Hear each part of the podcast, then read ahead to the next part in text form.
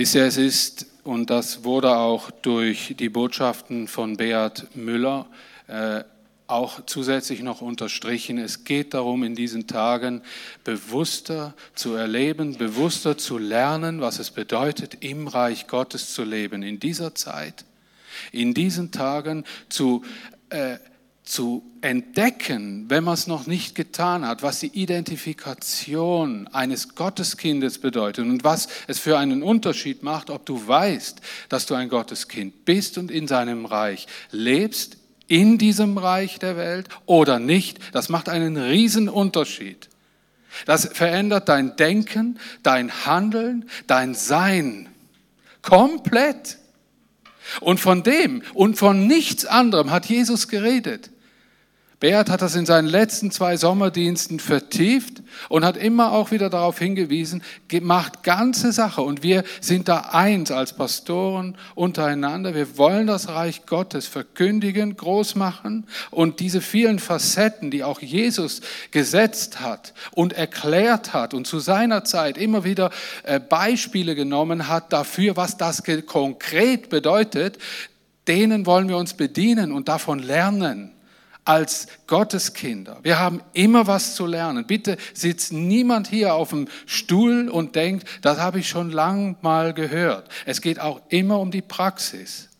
Wisst ihr, es geht darum, dass wir die Saat, die wir in die Hände von Gott bekommen haben, dass wir sie am richtigen Ort säen und dann auch die Früchte entweder sehen oder die Generationen nach uns sehen werden. Aber gesät werden muss, sonst gibt es keine Frucht, auch im Reich Gottes nicht.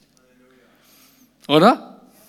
Und wir haben äh, in Matthäus 5, und da bin ich persönlich dran mit euch, in Matthäus 5 ist die Bergpredigt gestartet und da hat Jesus zuerst die Seligpreisungen ähm, ausgesprochen und hat gesagt, selig sind eben all die, die hier auf dieser Erde, in diesem Reich, im Reich Gottes leben und eine echte Alternative haben. Die haben ein anderes Leben, die haben andere Ressourcen, nämlich Gottes Ressourcen. Und er hat dieses in Verhältnis zu dem gestellt, was die Menschen damals erlebt haben. Nichts anderes als Unterdrückung, Krieg, Armut, Krankheit und so weiter, Unbarmherzigkeit und so weiter und so fort. Und diese Seligpreisungen, die handeln davon. Und um da ein bisschen äh, zurückzuschauen, wir sind heute nicht beim Vers 6, da waren wir schon. Ähm, dann, er hat Geld und Armut angesprochen. Jesus hat das Leid angesprochen. Er hat Leid erklärt. Äh, er hat sich um das Thema Macht gekümmert. Er hat gesagt, auch wenn die Mächtigen auf dieser Erde euch übervorteilen und ihre Macht ausspielen, Gott, in Gott ist die Macht. Er hat Macht über alles. Was sie tun können, ist lediglich euch äh, töten. Oh, das hört sich so aber wenn sie euch dennoch das ne-, Leben nehmen, wird auf euch eine Ewigkeit warten. Sie, sie beantworten Macht mit Macht. Ihr als Gotteskinder sollt es nicht so tun. Ich habe einen anderen Weg und ich werde ihn selber leben. Jesus ist wie der Macht begegnet, mit seinem Opfertod am Kreuz. Und es heißt, und er ward wie ein Lamm, das geschlachtet wird. Er tat seinen Mund nicht auf. Oder? Kennen wir. Er hat das selbst gelebt, hat es aber schon auch in der Bergpredigt erwähnt. Und dann war äh, das letzte war Ungerechtigkeit. Äh, warum gibt es Ungerechtigkeit? Diese große Frage. Und Ungerechtigkeit wird es geben, bis das tausendjährige Friedensreich hier aufgerichtet werden wird auf Erden. Solange der Mensch regiert, ohne Gott, wird es niemals Gerechtigkeit geben. Und wenn du es erwartest, dann musst du noch lang drauf warten. Aber im Reich Gottes gibt es Gerechtigkeit, weil wir gerecht gemacht worden sind vor Gott in Jesus Christus. Amen. Und wenn wir das vergessen, werden wir uns nur aufregen über das, was hier so passiert. Wir werden auch Wartende sein auf etwas, was nicht eintreffen wird. Es sei dann, es sei denn, Gott baut hier ein Reich des Friedens auf und das wird erst aufgebaut sein, wenn der Widersacher Gottes in Schranken gewiesen wird. Und das nennt man das tausendjährige Reich. Ist in der Offenbarung erklärt, ist, hört sich so ein bisschen futuristisch an, hat auch mit dem zu tun. Die Dinge, die die Zukunft betreffen. Aber wir sind aufgefordert, in Christus Gerechtigkeit auszuleben, zu leben, zu verbreiten, in der Gerechtigkeit Gottes zu leben. Und das soll in unserem Leben auch einen Ausdruck haben, einen praktischen Ausdruck. Das Thema heute, und da komme ich zur ersten Folie, das ist die nächste Seligpreisung.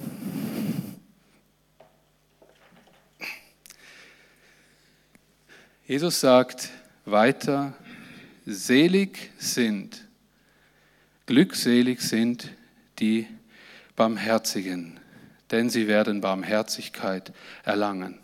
Hat wieder einen unwahrscheinlich roten Faden heute Morgen drin. Ich bin immer begeistert, wie der Geist Gottes uns leitet. Übrigens, es ist nicht unser neuestes Church-Tool. Das hilft uns, uns zu strukturieren. Wir als Gemeinde Gottes werden und sind und stehen unter der Leitung des Heiligen Geistes.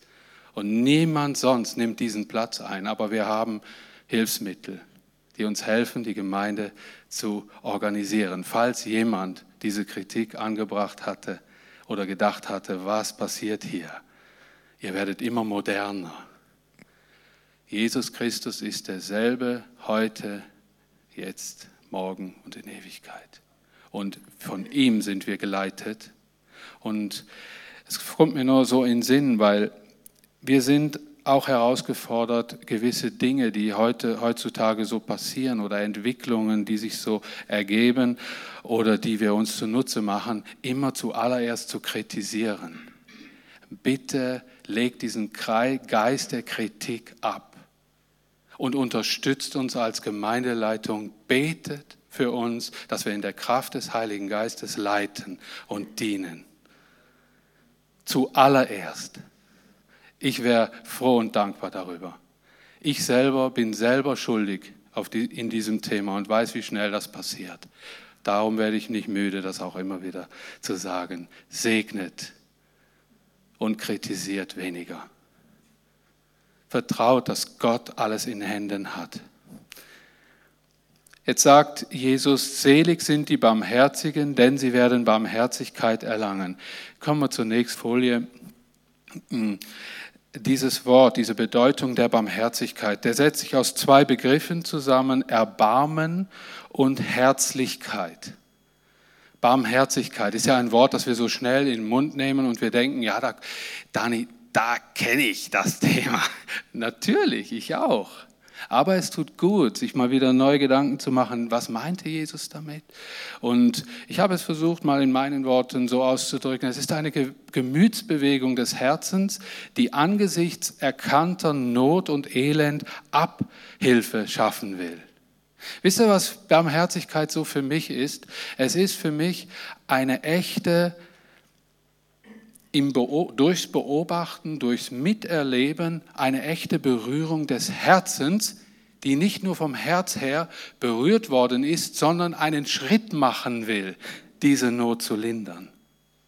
Barmherzigkeit ist dieser Schritt mehr und weiter. Das hören wir nachher noch. Ursprung und Ziel der Barmherzigkeit, da habe ich drei in der nächsten Folie, drei Bibelstellen mal rausgesucht dafür. Woher kommt das? Das Ganze. Äh, Johannes 3, Vers 16, den Vers, den wir gut kennen. Denn also hat Gott die Welt geliebt, dass er seinen eingeborenen Sohn gab, auf dass alle, die an ihn glauben, nicht verloren werden, sondern das ewige Leben haben. Gott hat die Welt geliebt. Bei ihm fing das an mit der Liebe zu uns. In 1 Timotheus 1, Vers 13 steht, ich danke unserem Herrn Jesus Christus, er schreibt Paulus, der ich früher ein Lästerer und ein Verfolger, ein Frevler war, aber mir ist Barmherzigkeit widerfahren, denn ich habe es unwissend getan im Unglauben. Wir sehen auch hier, Paulus wurde durch das Erbarmen Gottes verändert. Barmherzigkeit war nicht irgendwie ein, solch eine fromme Pflicht oder irgendwie sowas, sondern er hat erlebt, wie Gott sich ihm gegenüber erbarmt hat und er ging einen Schritt weiter und er veränderte sich. Denn mir ist Barmherzigkeit widerfahren, denn ich habe es unwissend getan. Und er fing, hörte auf, die Gemeinde zu verfolgen. Er wurde ein Teil von ihr und verbreitete sie aus dem Mittelmeerraum weltweit. Lukas 10, 27. Du sollst den Herrn, deinen Gott, lieben von ganzem Herzen, von ganzer Seele, mit all deiner Kraft, deinem ganzen Gemüt. Interessant, gell? Und deinen Nächsten wie dich selbst. Da drin steckt überall dieses, von dem Jesus in der Bergpredigt sagt, selig sind die Barmherzigen hat was mit unserem Gemüt zu tun, mit Getroffensein zu tun und diesem weiteren praktischen Schritt. Ich möchte es so zusammenfassen. Barmherzigkeit entspringt also dem Herzen Gottes. Es ging ihm nicht um grenzenloses Mitleid ohne Konsequenzen für gottlose Menschen. Das wäre billige Gnade sondern er schuf ein freiwilliges Erlösungsangebot. An Paulus sehen wir das. Er berührte einen Mensch und der ging hin und tat wieder so. Wisst ihr, Barmherzigkeit, denke ich, wird oft mit Mitleid verwechselt. Aber Mitleid hat auch damit zu tun, weil ohne Mitleid löst das noch nichts aus. Es ist wie aber erst ein erster Schritt. Frage ist nur, geht das weiter? Barmherzigkeit leitet die Liebe Gottes zum Mitmenschen.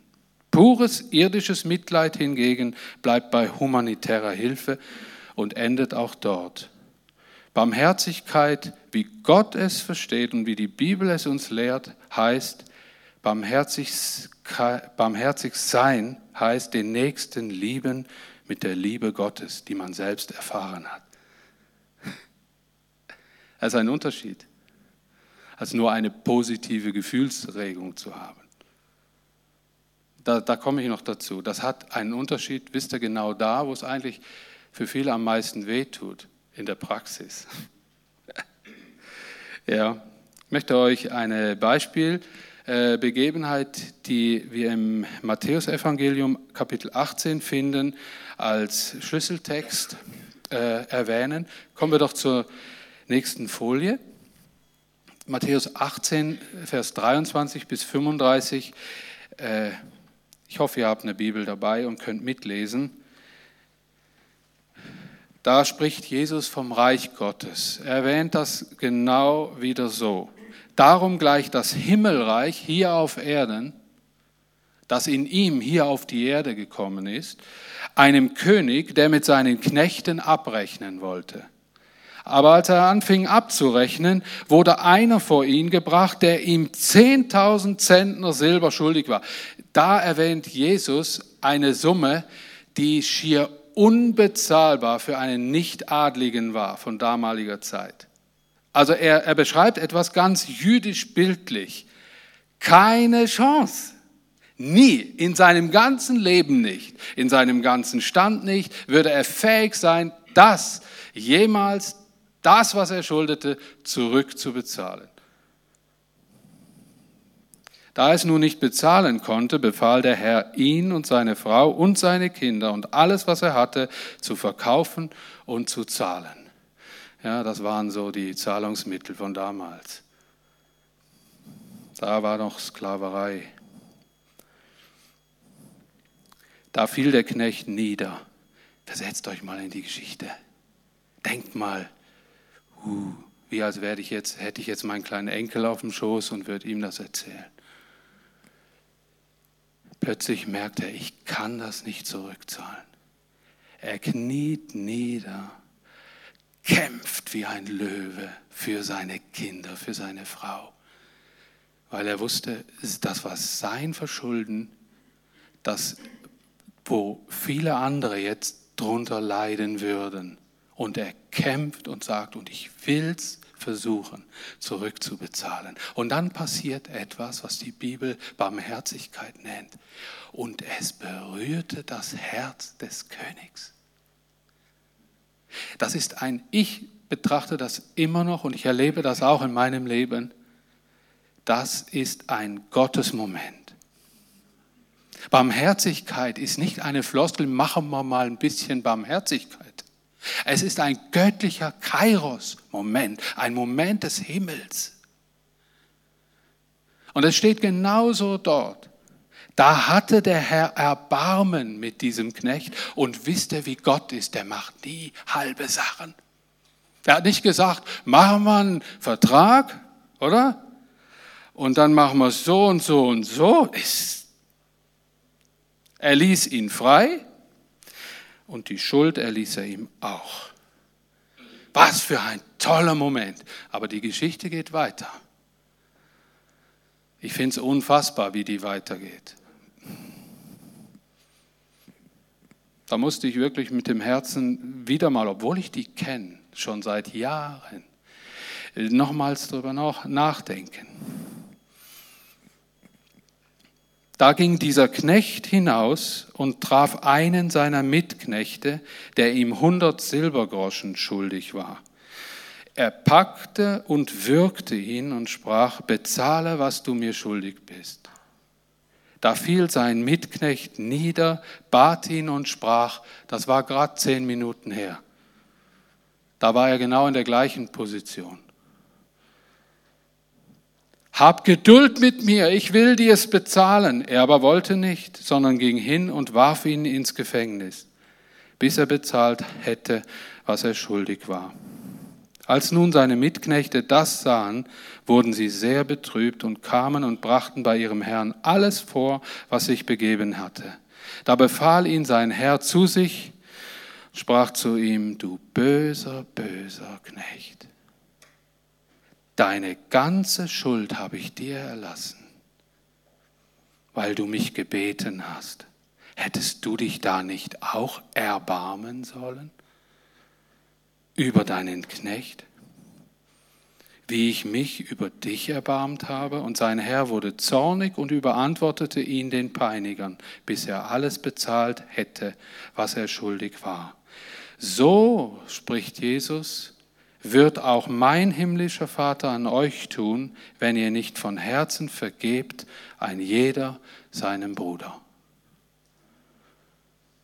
Ja, das war mal eine Botschaft, du. Ich möchte einfach drei Punkte dazu sagen. Im Reich der Welt ist jeder sich selbst der Nächste. Haben wir hier ein gutes Beispiel. Im Himmelreich ist das anders. Da ist es unser Mitmensch. Jesus spricht mal, wer ist denn mein Nächster? Und beantwortet diese Frage. Es ist mein Mitmensch. Es ist der, der unplanbar vor mir auf dem Weg liegt und eine Not hat. Kannst du nicht planen, passiert einfach. Wir haben Gnade erfahren, so sollen auch unsere Mitmenschen Gnade erfahren. Punkt, Ende, ohne Diskussion. Ich, ich habe hundert Fragen dazu aus dem Alltag. Ja, aber, aber.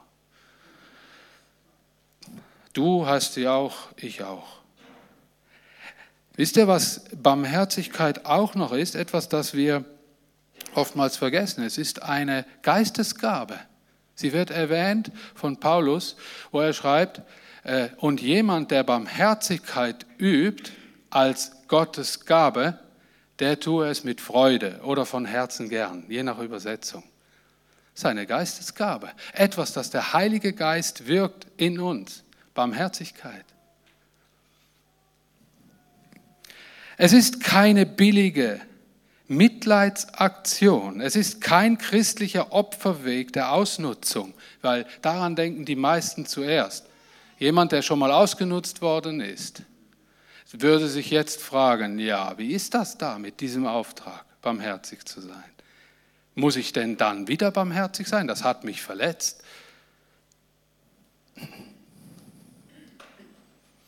Ist der, es ist eine Geistesgabe, die uns hilft, uns in den Mitmenschen hineinzuversetzen.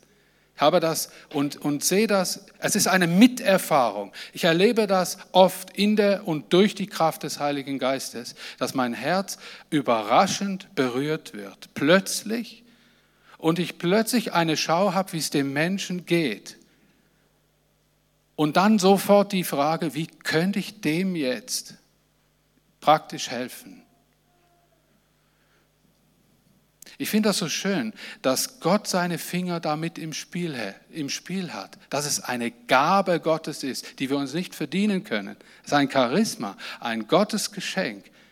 Wie kommen wir zu solch, einem Gottesgeschenk? Indem, dass wir dastehen, beten und sagen, Herr, du hast verheißen, wer die Gaben des Heiligen Geistes möchte, der bete darum. Öffne dich einfach und sag, beschenke mich mit diesen wunderbaren Gaben, Herr. Und wisst ihr, bei Gott ist es immer so, du erfährst das erst, wenn du es anfängst, wenn du es bereits schon ausübst, dass Gott dich beschenkt hat damit. Es ist nicht so ein Revolvergürtel mit Patronen, ob du sie drin hast oder nicht.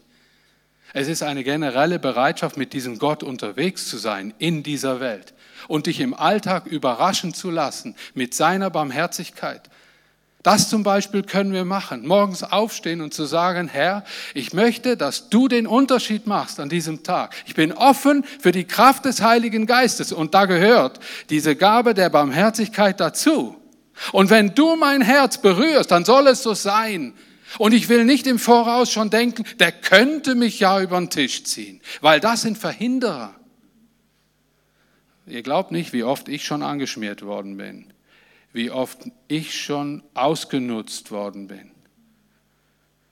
Wie oft ich schon nicht Nein sagen konnte. Wisst ihr, dass ich Barmherzigkeit auch schon so erlebt habe, dass ich Nein gesagt habe? Und Gott mir eine Idee geschenkt hat, wie die Hilfe konkret aussehen soll, das besonders dann passiert, wenn mich Leute um Geldbeträge gebeten haben dass ich mir dann viel eher Gedanken darüber gemacht habe, was könnte ich ihm praktisch unterstützen. Eins zu eins und nicht hier hast du was und tschüss. Ein wenig Zeit für einen Menschen, ein Gebet. Wisst ihr, Gott hat unsere Hände gefüllt. Aber wir brauchen im Alltag die Weisheit, das ist auch wieder eine Gabe Gottes, diese Dinge zu, zu erfassen und weiterzugeben.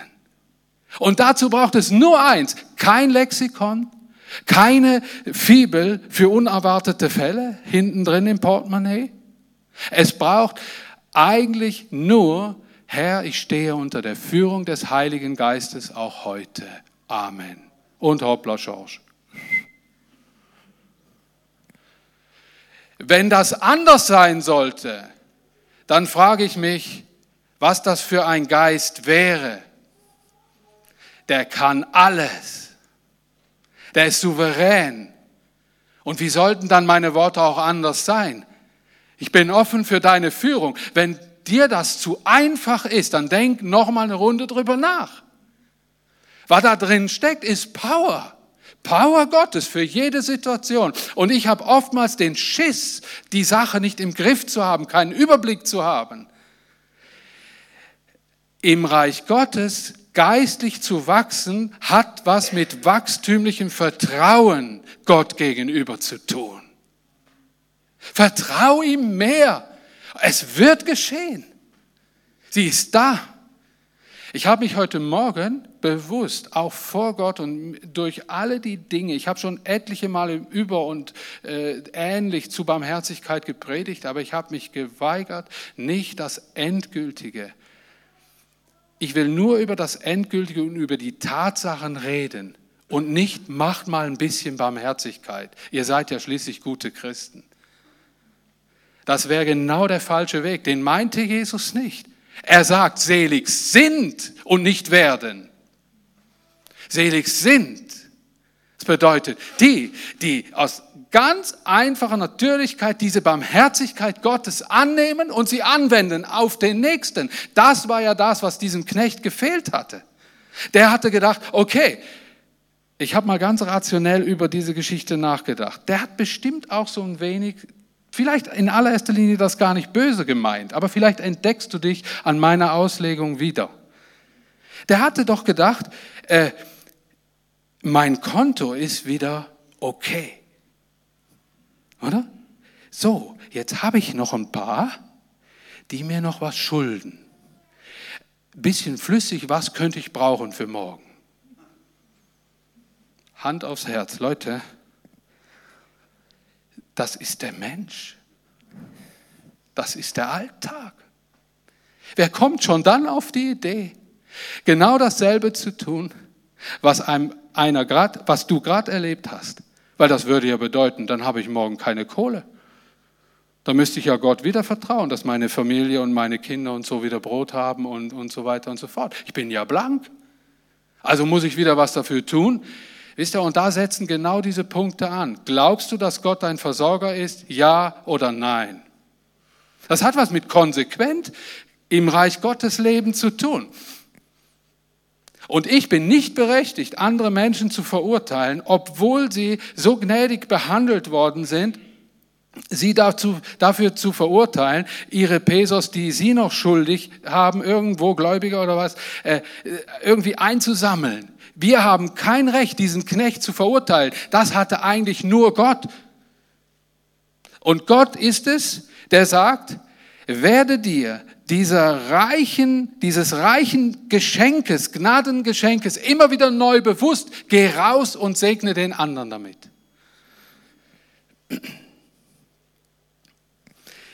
Und es ist eine Verheißung auf dieser Seligpreisung, denn es steht, der Barmherzige wird auch wieder Barmherzigkeit erlangen.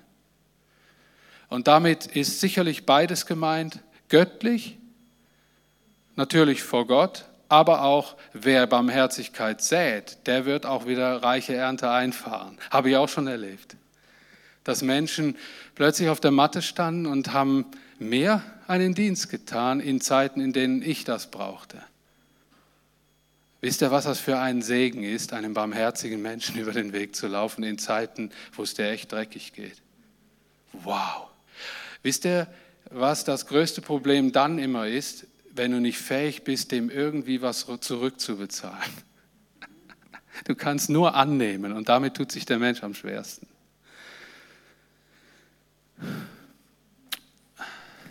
Ich weiß. Ich lese, ich habe eine Geschichte äh, vom weisen Richter. An einem Wintertag führte man einen, einem weisen Polizeirichter einen alten, vor Kälte zitternden Mann vor. Man hatte ihn in einem Laden beim Diebstahl eines Brotes ertappt. Der Hunger trieb ihn einfach dazu. LaGuardia, also in Dings in Italien war das, sah sich an das Gesetz gebunden, das keine Ausnahme duldete. Deshalb verurteilte er den Mann zu einer Geldstrafe von 10 Dollar. Hä? In Amerika halt denn doch, ja Gott. Ähm, dann aber griff er in die eigene Tasche und bezahlte den Betrag anstelle des Angeklagten. Also coole Geschichte.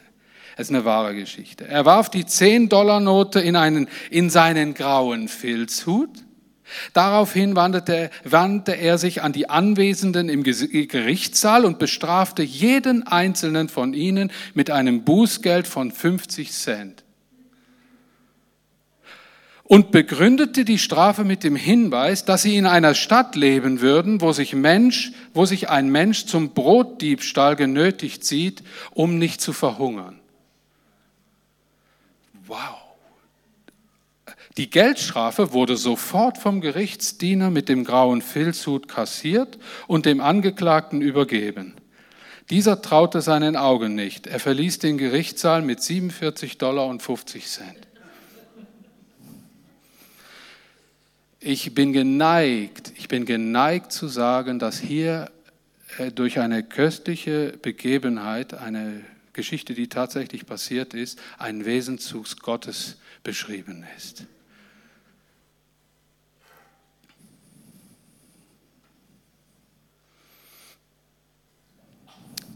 In Lukas Kapitel 6, Vers 36 äh, wird, und da möchte ich zum, zur nächsten Folie kommen, gern, genau, zur nächsten Folie kommen, Barmherzigkeit, und jetzt kommen wir zu ein paar praktischen Aspekten zum Schluss, weil ich das unwahrscheinlich wichtig finde. Es gehört dazu. Barmherzigkeit verändert dein Leben und andere Leben.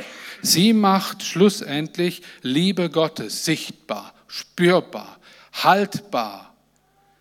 Der andere Mensch fühlt sich von Gott berührt und von dir. Liebe Gottes wird greifbar. Barmherzigkeit ist vor allen Dingen praktisch. In Kolosser 3, Vers 12, diese Bibelstelle möchte ich vorziehen vor der anderen, da schreibt Paulus an die Kolosser, so zieht nun an als die Auserwählten Gottes, als die Heiligen und Geliebten. Jetzt kommt was. Herzliches Erbarmen, Freundlichkeit, Demut, Sanftmut, Geduld. Und ertrage einer den anderen, vergebt euch untereinander. Und wenn jemand Klage hat gegen den anderen, wie der Herr euch vergeben hat, so vergebt auch ihr. Kolosser 3. In Lukas 6, Vers 36 schreibt ein anderer Evangelist, seid barmherzig, ein Ausspruch von Jesus, wie euer Vater barmherzig ist. Es gibt jede Menge Bibelstellen, die darauf hinweisen. Und die sich zu Gemüte führen, tut gut. Ich habe ein paar Eigenarten, die Barmherzigkeit verhindert, mal analysiert. Da ist der Visionär, der weigert sich, wenn dieser Anspruch der Barmherzigkeit in sein Leben hineintritt, der weigert sich, seinen Zeitplan zu unterbrechen, denn er ist ja an wichtigen Dingen dran. Der Fleißige denkt, ich arbeite hart, also soll es der Notleidende auch tun und dann wird alles gut werden bei ihm. Der Verurteilende sagt, der ist selbst schuld, ein Ergebnis dessen, was er selbst gesät hat. Der Unsichere hat das Gefühl, was wohl passiert, wenn er weniger hat, wenn er jetzt etwas geben würde. Und der, der die Bibel nicht kennt, weiß, dass Gott weiß nicht, dass Gott die Barmherzigen mit seiner Barmherzigkeit belohnen wird. Und so könnte man die Liste weiterziehen. Ich möchte auch hier aus dem Alten Testament dazu mal wieder einen Bibelvers einstreuen, und zwar aus Psalm 41, 2 bis 4, ein Lied Davids. Da hat David eine Liedstrophe eines Songs gedichtet. Wie glücklich sind alle, die für die Hilflosen sorgen. Wenn sie in Not geraten, holt der Herr sie heraus und erhält sie am Leben. Alle im Land werden sie glücklich preisen. Der Herr überlässt sie nicht der Willkür ihrer Feinde. Wenn Krankheit sie niederwirft, steht der Herr ihnen bei und hilft ihnen wieder auf. Das war eine Version von David. Wie glücklich, der sich des Hilflosen erbarmt. Er wird eben auch Barmherzigkeit erfahren, hat David in seinen Worten erklärt. Wenn du dich entscheidest, Barmherzigkeit zu üben, bedenke Folgendes. Anhand auch dieser Personen, die ich vorher so erwähnt hatte, bedenke Folgendes. Sie unterbricht dein Leben.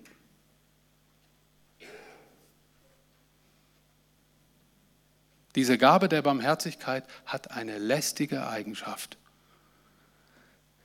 wenn sie dein Herz stürmt, dann fühlt sich das zunächst wie eine Unterbrechung deines wohlgeplanten Alltags. Und sie kostet Geld, das du vielleicht für anderes eingeplant hast, eventuell. Und sie kostet Zeit zu Zeiten, in denen du sehr wahrscheinlich oder vermeintlich keine hast.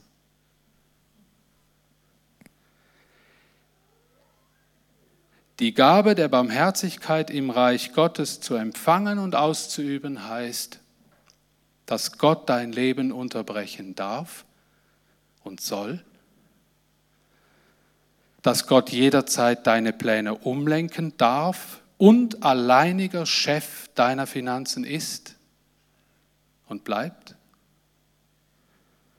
dass Gott absoluter Chefplaner auch deiner Zeit ist.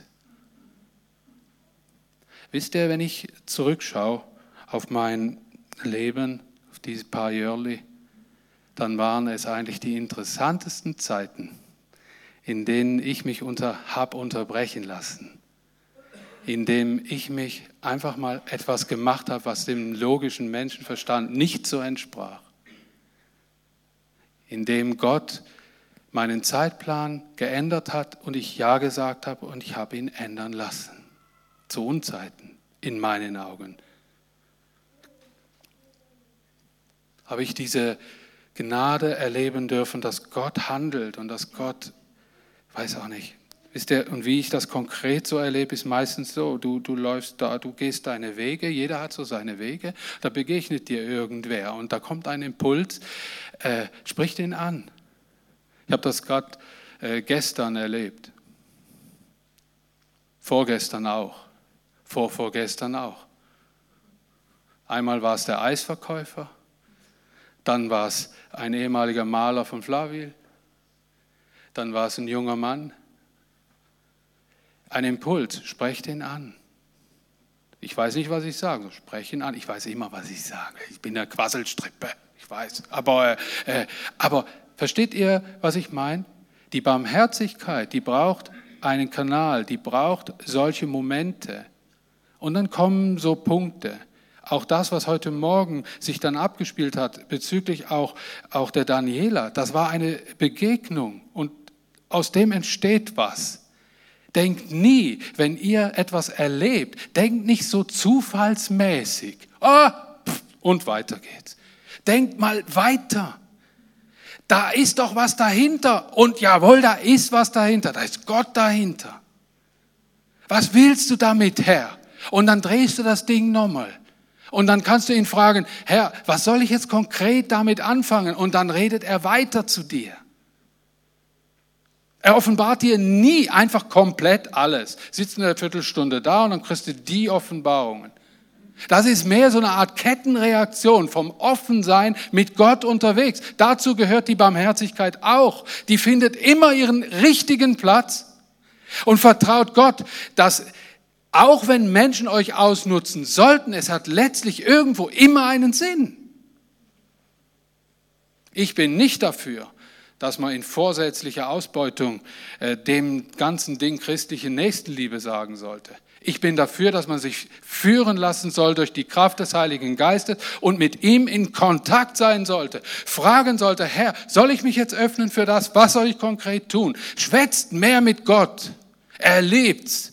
Er liebt diese Quasselstrippen, die ihm ewig was zu sagen haben, die ewig was zu fragen haben. Weil er gibt dir gern Antworten. Er ist gern mit dir unterwegs. Wenn dein Herz jetzt berührt wird, einen, äh, diese göttliche Barmherzigkeit anzuwenden, dann diskutier das mit ihm. Herr, wie soll das konkret aussehen? Gib mir äh, ein Zeichen. Arbeite damit. Oh, das Leben ist interessant. Mit Gott unterwegs sein. Gibt nichts Schöneres. Nein, garantiert. Und wir haben so viel Barmherzigkeit im Vorratskämmerle Gottes. Bedien dich doch. Die Kekse sollen nicht alt werden für die Nächsten. Ich habe ein Zitat von, wie kann es anders sein, von Mutter Teresa. Das konnte nur diese Frau schreiben, weil ich mich da oft wiedersehe. Wenn du freundlich bist in der heutigen Zeit, werden dir die Leute falsche Motive unterstellen. Sei trotzdem freundlich. Das kann nur die, das, die hat immer so Sachen rausgehauen. Und darum lese ich so gern von ihr. Äh, das Gute, das du heute tust, wird vergessen werden. Tu trotzdem Gutes. Gib der Welt dein Bestes, auch wenn es nie genug ist, gib trotzdem dein Bestes. Letztlich ist alles eine Sache zwischen dir und Gott und nicht zwischen dir und dem Mitmenschen. Hm, Gott hat die Frau gebraucht und, sie, und das hat sie gelebt und das finde ich das Schöne daran. Und ich kannte sie selber nicht, habe aber sowas gehört. Aber Leute, heute ist heute und heute bist du da und bin ich da. Wollen wir nicht rausgehen, diese Barmherzigkeit Gottes von ganzem Herzen in Empfang nehmen und zu sagen, Herr, jede Gelegenheit, die sich bietet, ich will ein Segen sein für dich. Kommt doch bitte nach vorne, Band. Äh, wie viel Uhr haben wir eigentlich? Ich habe gar nicht geguckt. Warte mal. Warte mal. Da oben haben wir. Ah, okay, 54. Kleine Frage an euch. Bei, diesen, bei diesem Thema Barmherzigkeit, äh, sind euch da Situationen in den Sinn gekommen, wo Menschen das dringend nötig haben. Versteht ihr, ich rede nicht vor, vor einer Woche, vor fünf Jahren oder von tollen Erlebnissen, die ihr hattet, sondern von aktuellen Situationen, in denen Menschen in eurem Umfeld wirklich Barmherzigkeit brauchen. Dann öffnet euch Gott jetzt und bittet ihn, dass er die Fülle seiner Gaben in euer Herz und in euer Leben legt. Dass ihr rausgehen könnt und ihr werdet diesen Menschen dienen können. Er wird euch auch einen Masterplan geben, er wird seinen Plan umsetzen. Wenn ihr spontan während dem Lobpreis, während den letzten Liedern zusammenstehen wollt, miteinander beten wollt, über Menschen beten wollt, für euch selber, macht das. Das Gebetsteam äh, in Anspruch nehmen wollt zu ähnlichen Themen oder zu anderen Themen, dann nehmt das in Anspruch. Wollen wir doch jetzt noch diese Gebetszeit haben und äh, ich schließe dann ab.